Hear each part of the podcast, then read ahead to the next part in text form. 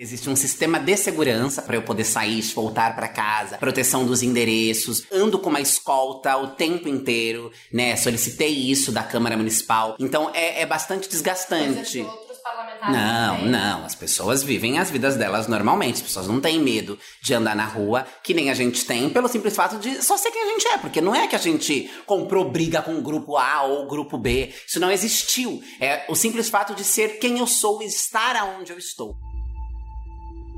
A Erika Hilton, do PSOL, foi a vereadora mais votada do país em 2020. Ela também foi a primeira mulher transexual a ser eleita para esse cargo na Câmara de São Paulo. Só que a campanha de Érica também teve outra marca. Ela foi a candidata ao legislativo paulistano mais ofendida na internet.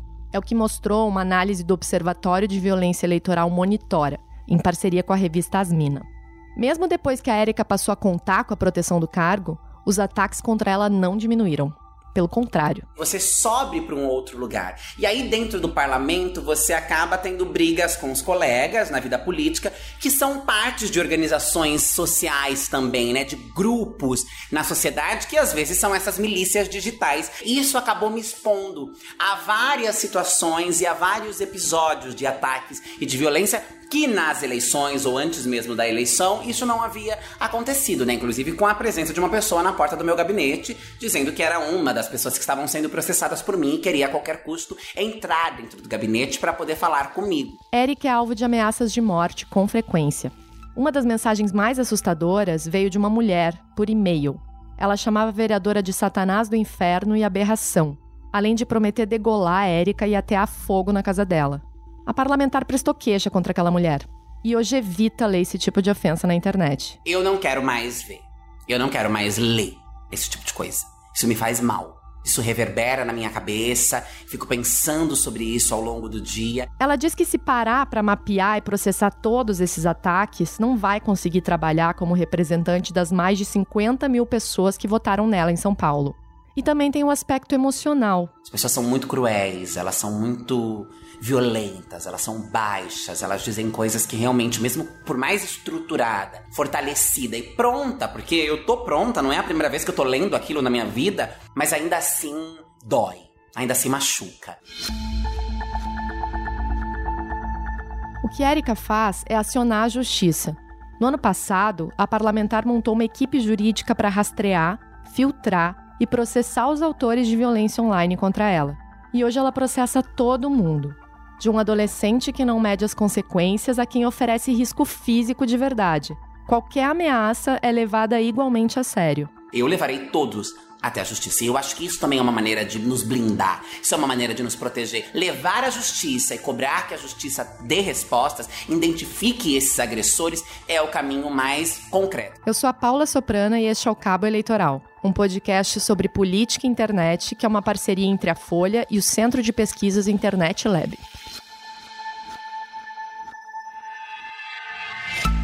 No episódio de hoje, a gente vai falar sobre violência política nas redes sociais e discutir formas de combater esse problema e punir os agressores na disputa de 2022. Eu conversei com a Érica para abordar esse tema porque ela contraria as estatísticas. O estado de São Paulo foi o que mais matou pessoas transexuais aqui no Brasil, seguido de estados como Ceará, Bahia, Minas Gerais e aqui do Rio de Janeiro. Esse dossiê também traz outros dados. Cerca de 90% dos transexuais acabam utilizando aí a prostituição como a principal renda e entre os que estão empregados, a maioria segue na informalidade e em subempregos. No país que mais mata travestis e mulheres trans, Érica conseguiu se eleger, depois de fugir de casa e ter se prostituído nas ruas. E hoje ela tem projeção num ambiente que costuma repudiar mulheres, negros e minorias. E não dá para falar de violência política sem considerar os números. Só 77 das 513 cadeiras na Câmara dos Deputados são ocupadas por elas. De 81 vagas no Senado, só 12 são femininas. Em 2018, 24% dos deputados federais eleitos se declararam negros, um avanço, mas ainda um longo caminho para refletir os 56% da população brasileira. No caso da população trans, a representatividade também é baixa. Em 2020, foram 294 candidaturas. Dessas, apenas 30 se elegeram. Ainda assim, esse número é quase quatro vezes maior do que na eleição de 2016.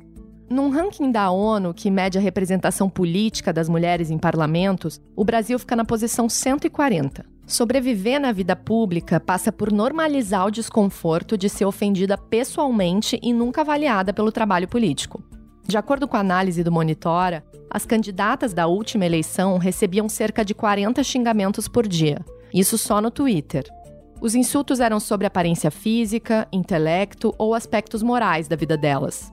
Manuela Dávila e Joyce Hasselman, que concorreram à Prefeitura de Porto Alegre, São Paulo, em 2020 e estão em campos políticos opostos, foram as mais atacadas. Manuela, do PCdoB, era chamada de comunista de merda, do mato, maconheira e amante. Isso para ficar só em alguns dos xingamentos. A violência que eu e minha família vivemos é algo que as pessoas têm pouca noção. Quando tu usa o termo massacre, talvez esse seja o termo mais próximo de definir o que nós vivemos, né? Eu sou uma mãe que lida com permanentes ameaças de estupro à minha filha, que fez seis anos, com um conjunto de ameaças de morte que não diminuiu, que cresceu, mesmo que eu não tenha mandato desde o ano de 2018. A Manuela deu esse depoimento em entrevista ao UOL em setembro do ano passado. Já a Joyce, que à época estava no PSL, era chamada de louca, vagabunda, Peppa Pig, porca. Esses ataques vinham de antes da eleição, e a deputada chegou a falar sobre eles no plenário da Câmara em 2019. Mãe, por que estão chamando a senhora de porca na internet? Por que estão chamando a senhora de pig na internet? Não foi a senhora que ajudou tanto esse governo, mas o meu filho, de 11 anos, recebendo montagens minhas, com o meu rosto e um corpo deformado nu. Isso eu não vou admitir. Érica Hilton é a vereadora de São Paulo mais assediada moralmente. Só de nojenta, ela foi chamada no mínimo 432 vezes no Twitter, segundo a análise do Monitora. Cansa, que às vezes eu sinto o meu eleitor, ele tá em alguma medida perdendo a, a energia que eu podia dispensar para outras coisas enquanto eu tô combatendo isso. Eu poderia estar tá usando essa energia para pensar projeto e às vezes eu preciso ir para a delegacia dar depoimento, eu preciso ir para a delegacia abrir boletim de ocorrência. Sem olho no olho, protegidas por uma tela, as gangues virtuais que praticam a violência online costumam gostar de plateia. Fora da internet, esse comportamento que vai da trollagem a ameaças mais sérias já foi institucionalizado por políticos eleitos. Jamais eu dou pra você que você não merece. Olha, eu espero que não. Se é esse o papo, tá, eu te dou outra. Dá, eu te dou outra. Pode gritar à vontade. Só raspa o sovaco, hein? Raspa o sovaco, senão dá um mau cheiro do caramba, hein? Tem no Palácio do Planalto um ministro da presidenta Dilma chamado Gilberto Carvalho, que aninha no seu gabinete índios, negros, sem terra, gays, lésbica, a família não existe no gabinete desse senhor. Primeiro que eu não tenho compromisso não com a família. Se tivesse, não teria indicado Eleonora Minicucci para ser ministra das mulheres. Onde ela declara no Correio Brasiliense que continua tendo relações com homens e mulheres. Ou seja, linguagem popular, sapatona. Eu percebi que a escravidão ela é tão antiga quanto a humanidade. É quase que um aspecto da natureza humana. Os ataques nas redes usam a misoginia para silenciar e amedrontar as mulheres, o que na prática pode afastá-las ainda mais da política. Afinal, um exército de brutamontes disparando ódio todo dia abala qualquer um. Mas o que será que os autores desses ataques têm na cabeça? A figura do troll é uma figura que se caracteriza por um forte elemento de dissociação e, na verdade, tem uma dissociação emocional em relação aos efeitos das suas ações. Esse é Rodrigo Nunes, professor de filosofia moderna e contemporânea na UFRJ. Popularmente, troll é aquele brucutu da internet que tenta azedar o debate online. Alguém que usa desinformação e ofensas para agredir um indivíduo, um grupo ou uma causa específica. O troll é aquele cara que quer dominar a conversa, provocando constrangimento ao ridicularizar as pessoas. Ele costuma usar conteúdo de teor misógino, racista, capacitista e LGBTfóbico. Uma coisa bastante pequena, potencialmente transforma todo o usuário de rede social naquilo que o Derek Parfit, um filósofo moral inglês, aquilo que ele chamou de torturador inofensivo, né, que é exatamente essa coisa de um experimento mental. Se cada pessoa tivesse contribuindo apenas uma pequena mudança na quantidade de eletricidade que a pessoa torturada recebe, cada uma dessas pessoas sente né, individualmente que, bom, eu não fiz muita coisa. Mas, claro, o efeito para o torturado é o efeito de cada aumento na corrente que está eletrocutando a pessoa. Para piorar, a arquitetura das redes acaba reforçando alguns aspectos negativos do comportamento humano, como a busca por reforços positivos e o desejo de ser validado por outras pessoas.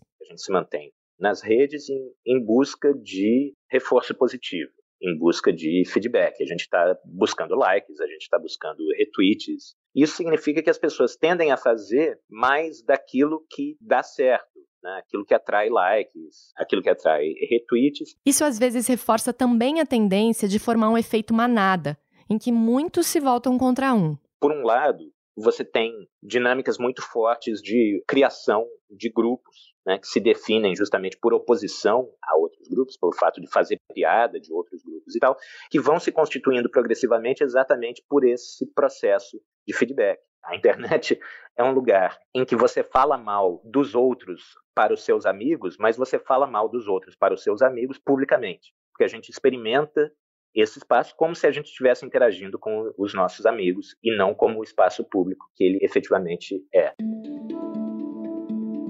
O Rodrigo, que estuda organização política e está lançando um livro com ensaios sobre o bolsonarismo, apontou algumas características psicológicas do troll. O troll não brinca com o outro, mas a partir do outro. Ele assume posições só por ironia, mas ao longo do tempo, essas posições viram a real identidade política dele.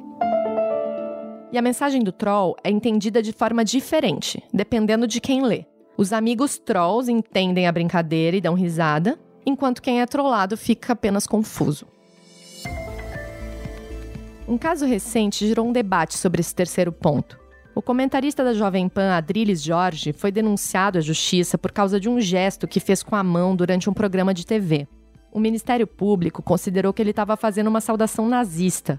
Mas para Adriles, as pessoas deturparam o gesto dele. Eu estou sendo cancelado desde ontem por um suposto gesto que foi interpretado de maneira deturpada, absurda, surreal, como um gesto de saudação nazista. Um tchau que eu faço ao final do programa Opinião, em que digo tchau e até sempre. A gente já viu vários casos envolvendo palavras e gestos ambíguos como esse, seja na política institucional, seja na internet. Representantes da extrema-direita pelo mundo usam muitas vezes símbolos ligados a movimentos que pregam a violência contra minorias. Para alguns, é apenas uma trollagem, mas o Rodrigo Nunes aponta que isso pode se traduzir em violência no mundo offline. A normalização desse tipo de comunicação, inclusive por lideranças políticas, tem o um efeito também de normalizar cada vez mais o recurso à violência retórica que pode progressivamente se transformar também, e a gente vê isso muito claramente nos Estados Unidos, se transformar em violência física. Né? Então, não apenas é característico do conteúdo das brincadeiras que eles fazem, essas referências à violência física também, né? as referências à ditadura militar, à tortura, etc. Mas a própria forma dessa comunicação vai normalizando a ideia de que você pode lidar com antagonismos políticos através da, da violência. E normalizar essa ideia dentro do debate público é muito perigoso. Aqui no Brasil, alguns especialistas afirmam que essa violência nas redes faz parte de uma estratégia coordenada. A violência online, né, a trollagem, obviamente não era uma coisa nova, mas no governo Bolsonaro, elas ganharam uma amplitude muito maior e se transformou numa arma de comunicação mesmo. Essa é a jornalista Patrícia Campos Melo, autora do livro A Máquina do Ódio. Ela já apareceu no primeiro episódio do Cabo Eleitoral. Usam esse tipo de violência online para duas finalidades, para tentar silenciar críticas, né, ou seja, oposição, seja jornalismo independente, né, uma forma de intimidação, e também para usar como cortina de fumaça. Por exemplo, se tem um assunto que o governo não quer abordar, você lança esses ataques, que é uma forma de você moldar a narrativa, né? Desviar. E você sempre tá meio que mobilizando uma parte da, da base bolsonarista que é muito misógina, né? E que com esse comportamento que vem das lideranças de ser muito sexista, ser muito misógino, homofóbico, eles se sentem liberados para isso. Quando a violência parte de políticos eleitos, é de se esperar que na base ela seja de certa forma autorizada, legitimada. Não são só mulheres, transexuais e negros os alvos da violência na internet. Mas os estudos já mostram que quando os insultos são dirigidos a homens héteros brancos, são ligados à masculinidade ou à idade.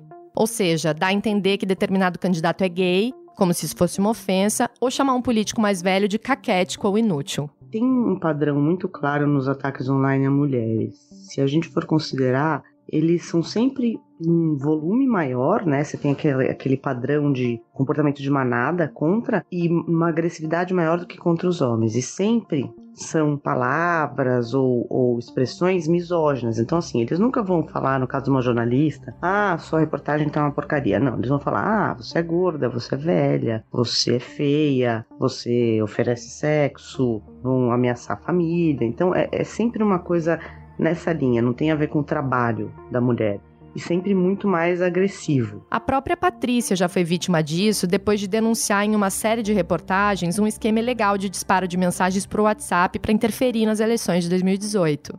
Entre os autores dos ataques estava o próprio presidente Jair Bolsonaro. E o depoimento do, do River, River, né? É, Hans River. Hans River foi final de 2018 para o Ministério Público, ele diz do assédio da jornalista dele. Ela queria, ela queria um furo. Ela queria dar um furo a, a, a qualquer preço contra mim. Além do impacto emocional para as vítimas de ataques como esse, isso tem um efeito prático. Por meio da intimidação, ele acaba criando uma censura informal. Isso porque parlamentares e jornalistas mulheres ficam com medo na hora de fazer o seu trabalho, porque a crítica do outro lado pode vir em forma de ameaça. Da última eleição presidencial para cá, os partidos políticos e as organizações da sociedade civil entenderam que violência online é um fenômeno a ser combatido como a desinformação, que passou a ser objeto de debate legislativo. A lei de violência política foi sancionada em 2021 e está valendo para a eleição deste ano. Essa lei da violência política, ela cria o crime de violência política, podendo chegar a pena de reclusão de 1 a 4 anos e multa. Aqui falou Fernanda Martins, antropóloga e diretora no Internet Lab. Mas o que é colocado de forma mais explícita é que ações que visem assediar, constranger, humilhar, perseguir, ameaçar e aí, por qualquer meio, candidata à carga eletiva ou detentora de mandato eletivo pode ser enquadrado nesse crime de violência política. A nova lei também proíbe propaganda partidária que deprecie as mulheres ou estimule a discriminação de sexo, raça ou etnia e obriga os partidos a criar normas para prevenir, reprimir e combater a violência política contra a mulher. Se esses fatos inverídicos que forem divulgados sobre as parlamentares, eles estiverem associados a esse menosprezo ou discriminação à condição de mulher ou à cor da candidata, da parlamentar, raça ou etnia, essa pena pode ser aumentada em um terço até a metade. Ao mesmo tempo, isso também pode acontecer de aumentar a pena de um terço até a metade se esse fato inverídico for veiculado por meio da imprensa, rádio, televisão, internet, rede social ou se for transmitida ao vivo. Então, esse é um ponto interessante, porque é, a própria lei não está fazendo essa diferenciação entre violência política offline ou violência política online. Só que a lei tem uma lacuna. Não se traz algo muito específico relacionado ao ambiente digital. E aí entra mais uma vez essa questão de como é difícil que a justiça, que o legislativo brasileiro acompanhe né, as mudanças e as atualizações que a internet traz o tempo todo. E a Fernanda vê outras brechas nessa legislação. Ambas as leis falam em razão de seu sexo então, a definição de gênero não entra. Se a gente pensa, por exemplo, que as mulheres trans e os homens trans também são vítimas de violência política e que a transfobia é uma das violências mais presentes também quando a gente fala sobre violência política, isso significa que tem uma invisibilização desses grupos, das pessoas trans. Acho que esse é um ponto importante de mencionar. Cada rede social tem meio para denunciar abusos, sejam eles de origem racista ou misógina. E é bom lembrar que alguns xingamentos não só ferem as políticas das plataformas, eles também são crimes previstos em lei. Dentro das plataformas, nós não conseguimos barrar nenhum discurso de ódio. Porque, ora, não fere as diretrizes da, da plataforma, ora, não sei o quê. Essa é a vereadora Erika Hilton outra vez. Nós só conseguimos tirar conteúdos do ar através da justiça. Assim como em relação às fake news, as plataformas digitais sempre correm o risco de impor censura ao eliminar determinadas publicações. E essa interpretação de cada conteúdo torna o processo lento para quem é vítima. Além disso, as políticas das empresas são globais, feitas nos Estados Unidos, mas cada país tem um contexto sociocultural próprio. Nesta eleição, as redes sociais já prometeram caçar conteúdos mentirosos que acusem fraude nas urnas, mas elas não trouxeram regras novas para a violência política. Além disso, não há um consenso sobre o que é discurso de ódio na visão de cada empresa. O que os usuários podem fazer de concreto é denunciar. Eles precisam ser ativos para reportar conteúdo abusivo nos canais de denúncia disponibilizados pelas redes sociais. A sugestão de especialistas é não responder a trolls e amplificar estrategicamente as informações verdadeiras. Também é sempre importante guardar provas do assédio, como capturas de tela mesmo, caso o processo vá para a justiça. Mesmo com deficiências, as ferramentas para combater a violência online estão mais fortes hoje do que antes. Resta saber como as redes de ódio vão agir na eleição deste ano. A Erika Hilton espera que elas não tenham a mesma força que tiveram no passado. Eu sinto que o que pautou 2018 e o que pautou 2020 não vai ser mais o que vai pautar 2022, que é essa rede de ódio, de ataques, de fake news. Isso significa que não vai estar tão forte de jeito nenhum, isso vai estar fortíssimo. A violência política vai estar colocada. Mas me parece que as pessoas, a grande massa, de um modo geral, que foi conduzida em algum momento por essa narrativa, vai estar muito mais preocupada com a superação do desemprego, da fome, da miséria. Tem alguma coisa que você queira acrescentar sobre violência na internet? Que é uma grande merda.